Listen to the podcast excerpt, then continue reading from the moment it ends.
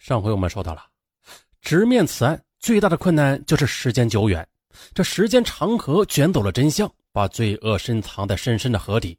毕竟，距离那个黑色的日子已经过去了三十一年呢，早已经是物是人非了。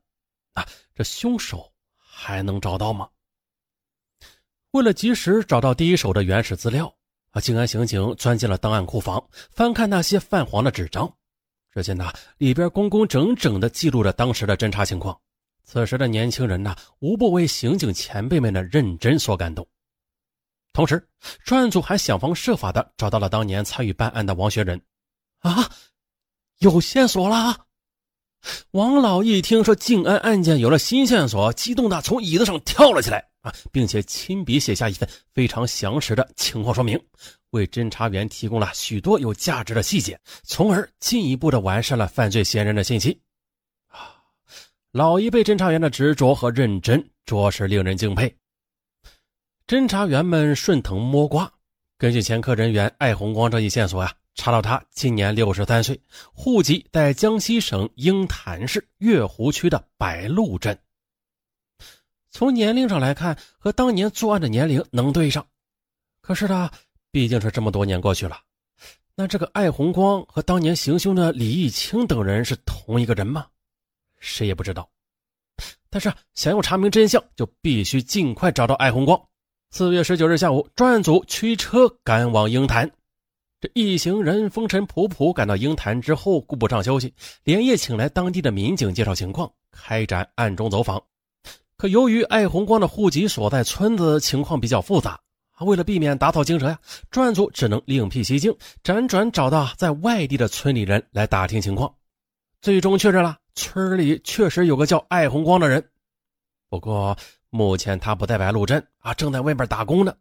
但通过侧面了解，终于得知了，艾红光正在南昌与抚州交界的衙前镇电力工地打工，干的是为电线塔基打桩的活儿。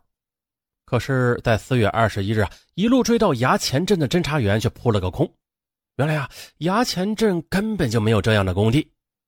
不过万幸的是啊，又有一条新线索浮出水面：艾红光可能在东乡县与进贤县的交界的高铁建设工地打工呢。不管是真假吧，都得去现场去甄别一下。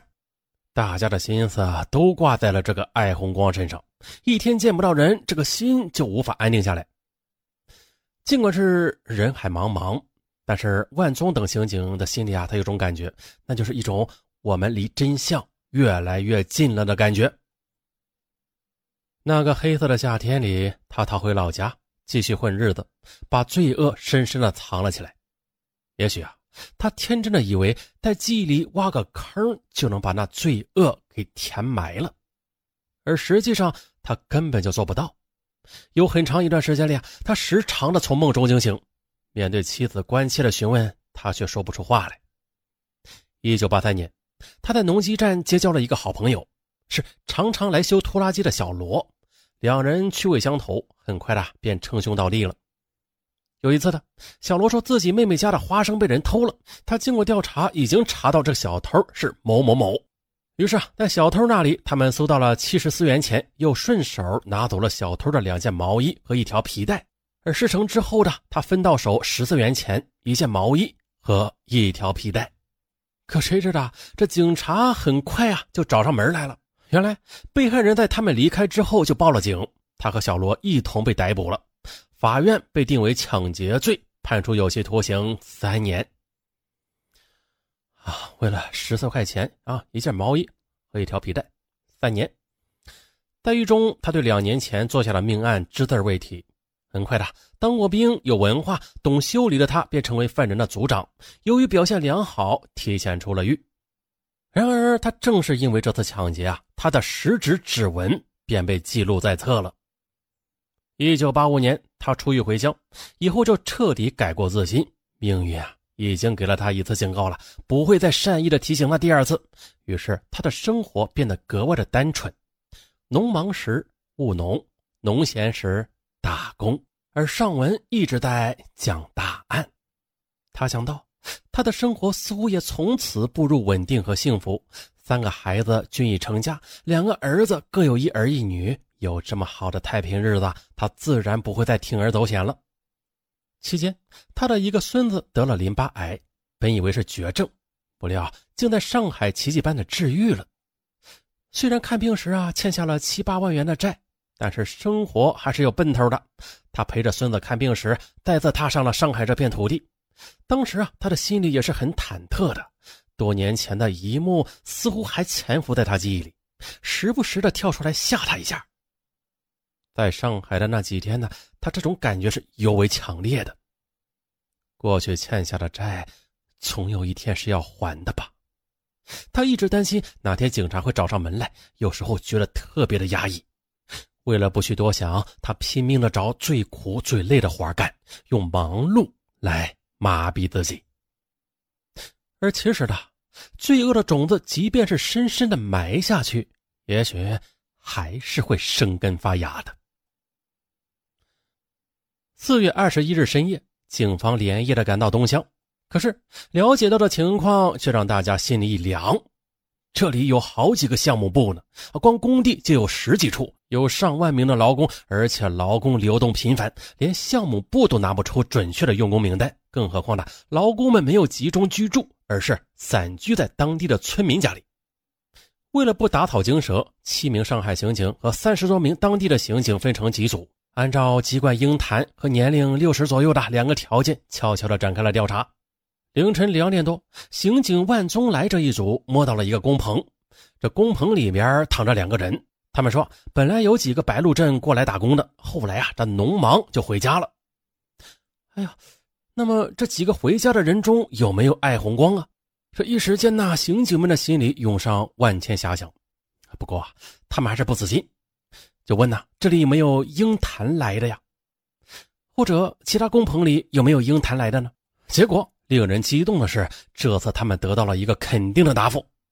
就这样，侦查员们便一步步的打听到了艾红光的工作地点。可是，艾红光工作地点是在荒郊野外，并且是人员情况复杂，怎样才能稳稳当当的拿下艾红光啊？案发距今三十一年。艾红光已经过了这么久的太平日子，这戒备之心早已经淡化了。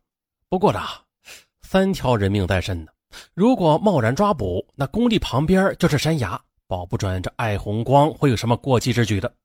最终，专案组协商决定，就是采取一种举重若轻的抓捕方式，白天在工地实施秘密抓捕。四月二十二日一早。工地上，六十岁以上的工人被项目部挨个叫过来参加访谈。当一个戴着草帽、拎着一个塑料茶杯的干瘪老头出现在警方面前时，嘿，警方眼睛一亮，他几乎一眼就认定了，这就是艾红光。虽然警方手头只有一张艾红光的陈年旧照，可是多年的职业习惯早已经啊让他们练就了把犯罪嫌疑人的相貌深深的刻进脑海的本领。于是，刑警万宗来冲着身边的同伴使了个眼色。艾红光刚刚走出工地呢，几个技术员就暗中的围了上去。见状呢，犯罪嫌疑人艾红光的神情很紧张，但是他却始终不作声。警方一看这阵势，心里就更加坚定了。到了县城，侦查员们向艾红光表明了身份：“我们是上海来的警察。”你们这几个字宛如子弹。击中了艾红光的心。为艾红光纳取指纹之后，侦查员们啊把指纹传回上海。经过精细对比、焦急等待之后，上海方面有消息传来：艾红光右手中指指纹与静安命案现场提取到的指纹认定为同一。直到此时，大家的心才从空中落回了地面，脸上也是掩饰不住的喜悦。毕竟啊，此案历时三十一年，改变了四个家庭的命运，涉及到三代以上的上海刑警，每个能抓到凶手的人都是幸运儿。二零一二年四月二十二日，艾红光被押解回沪，在回沪的路上，艾红光目光呆滞，只能隐隐约约的听到他长吁短叹。可是进了看守所之后，刑警发现了这艾红光的眼神又活了过来。其实他也是在盘算的，究竟警察知道多少啊？啊，自己怎么做才能最大限度的为自己开脱呢？哎，对了，有了！果然的，询问一开始，艾红光只承认浙江嘉善那起失手的案子。他明白的，没有人命，那就罪不至死。还说自己只在1981年来过上海，而其实呢，艾红光曾经三次往返上海。孙子得了癌症，艾红光是抱着自己的孙子赶来上海求诊的，最终得救。啊，这参与询问的侦查员将这个情况无意中透露给了艾红光。刹那间呢，艾红光抬头看了看侦查员，眼神竟然有些害怕起来。侦查员趁势追击。你要知道，现代科技的发达程度已经超出了你的想象。就算是三十一年前的事儿，我们也已经掌握了详细的证据。顷刻间的，艾红光的心理防线就此崩塌，埋藏了三十一年的秘密和憋屈，哎，也随之释放了。五月十五日上午，艾红光彻底交代了一九八一年八九月间做下的四起大案，从心底向警方认输。而破案后的侦查员设法找到了当年四起案中唯一的幸存者，八十三岁的冯老伯。听闻案破，冯老伯点燃一支烟说：“人家都说我是运气好，我活了这么大年纪啊，也是为了看到这一天。”而前边我们说的，当年侦办此案的静安刑警王学仁也已经是七十七岁了。听闻案破，他迫不及待的要把喜讯告诉老伴儿。哎呀，这一个警察一辈子可能只记住这么一两起没破的案子。哎呦，我的心呐，可算是放下了。为了及时通报消息，一支队的刑警还专程的赶到了青岛，辗转找到了小李的家人。小李的弟弟听闻杀害哥哥的凶手终于落网，不禁嚎啕大哭啊。当年的小李的妻子已经怀孕八个月了，因为丈夫遇害伤心过度而导致流产，这新婚才一年多呢，就永远的失去了丈夫。到后来不得不改嫁异乡，这人生命运也就此改变。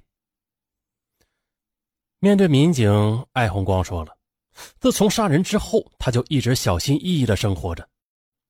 想多做好事来弥补自己以前的罪过，而这几十年来，他根本就没有心安过。警察找到他也是应该的，善有善报，恶有恶报，一切都只是时间问题。好，说到这儿又到结束的时候了。嗯，在本期节目的最后啊，尚文友情提示：呃，经常有听友留言给尚文说，尚文，你的答案我快听完了，快没得听了。可能有些听友还不知道，尚文有好多大案专辑呢。点击尚文的头像，进入尚文的主页，往上这么一滑，你就会惊喜的发现，哇，还有这么多专辑呢！啊，又可以过瘾了。还有另外一种找到的方法，就是在喜马拉雅 APP 上方搜索“尚文”二字，也能找到尚文的所有专辑。啊，欢迎各位听友啊，搜索点击收听。收听的同时呢，再顺手给尚文一个五星好评。那就会导致上文的更新动力自然是满满当当的，大家五星好评不断，上文更新不断。